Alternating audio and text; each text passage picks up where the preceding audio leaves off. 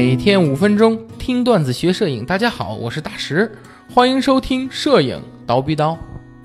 这期节目呢，咱们紧跟着上一期啊，上一期给大家讲了镜头群里边来了一大哥，对吧？和群里呢所有人都发生了冲突。那么冲突内容呢，大家可以照上文去。呃，就上一期节目里边去吧，去查一查，呃，或者听一听，就知道他大概说了哪些事儿，大家对他哪些不满意了。但这些问题呢，我觉得都是小事情。为什么呢？因为意识不同，或者对摄影接触的程度不同，这个大家都可以理解。所以呢，群里人呢也比较善良，说两句就不再讨论了。关键是后来越来越过分了，不仅说是摄影问题了，还提了一些政治性问题啊，而且是非常。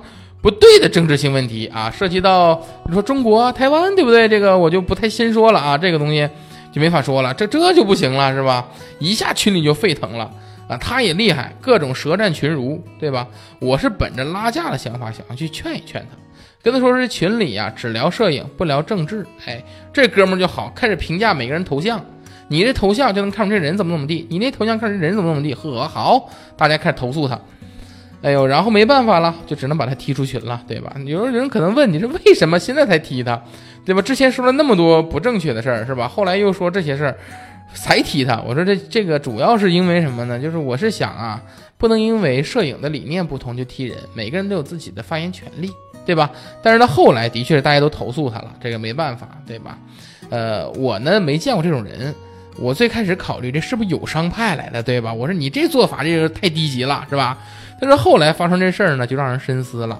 这哥们儿有可能啊，就是可能是进群的时候先加了几个好友吧，这个也不太清楚。总之是被踢了群以后，呃，有人发了一些聊天记录，就是就是单独的私下聊天记录啊，也不知道是时间段是怎么样的啊。这聊天记录的内容呢，就有点让人想不透了啊。这个聊天内容就好像是他被踢群了之后受到了很大创伤似的，对吧？也就是说开始诉苦，自说自话。哎，然后关键是这哥们儿就是那种，就自己说越说越激动，自己把自己心态聊崩了的那种情况，你知道吧？然后他还发了一堆淫秽的照片，就是崩了之后，淫秽照片之后呢，还还把这个他好友的这个群友，把这个什么翻着朋好友这群友的朋友圈，把这把这个群友的照片荡下来了，把这群友他妈的照片也荡下来了，就去给群友吓够呛。我说赶紧赶紧就给删了这个人了。然后有很多群友也说说是这个。啊，他也就是有这种这种垃圾信息发给他们啊，所以说这个，我就觉得这么一看，这个人应该是一个所谓的垃圾人啊，不是在骂谁。网上呢一直盛传有这么一种人，叫什么叫垃圾人啊？呃，不知道大家有没有看过那篇文章，就是说要远离身边垃圾人。文章里边呢，首先先举了几个案例啊，我给大家先读一下啊。案例里边，真相六点半，不知道大家有没有看过啊？这优酷里边。挺有意思的一个类似微电影的短节目啊，然后里边一个艺人腿腿在医院呢被一名醉汉给捅死了，啊，什么原因呢？就因为他不小心碰了一下，那醉汉就骂骂咧咧，态度极其恶劣。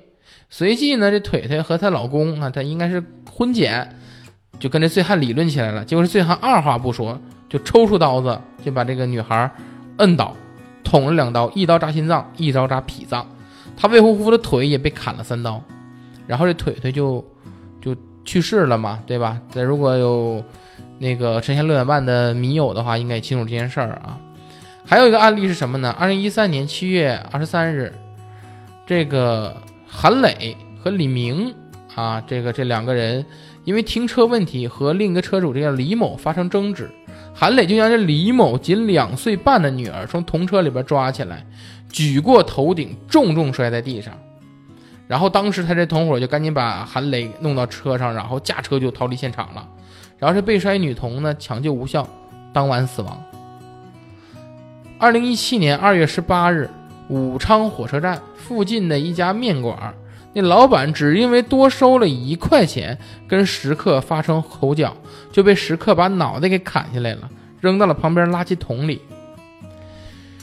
想想这三个案例呀，让人触目惊心，对不对？但仔细想，似乎都只是因为一些口角，这些就是所谓的垃圾人啊。垃圾人的定律是什么呢？是他们身上充斥着负面的垃圾情绪，抱怨、憎恨、嫌弃、鄙视，他们把自己生活的压力、情感的不顺都归结于别人，看谁都不顺眼。所以我是第一次遇到这样的人啊。也震惊了我一次。在摄影圈里边，我们也听说过这样的事情，例如一些活动中，对吧？呃，年轻的和老法师为了抢机位，对吧？年轻人把老法师打了，对吧？我们经常听到，对吧？我是希望提醒大家是什么呢？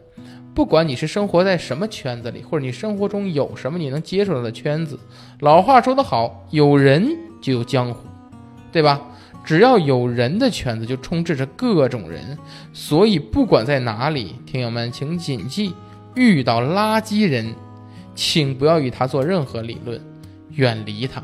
啊，希望大家能够越过越好，生活越来越顺吧。虽然这期呢和摄影没有什么关系，但毕竟是由摄影群里面的一件事儿引起的，所以呢，我想给大家提这么一句啊，希望我们在各自的圈子里边吧，都能越混越好了。好，那这期就到这里，咱们明天见。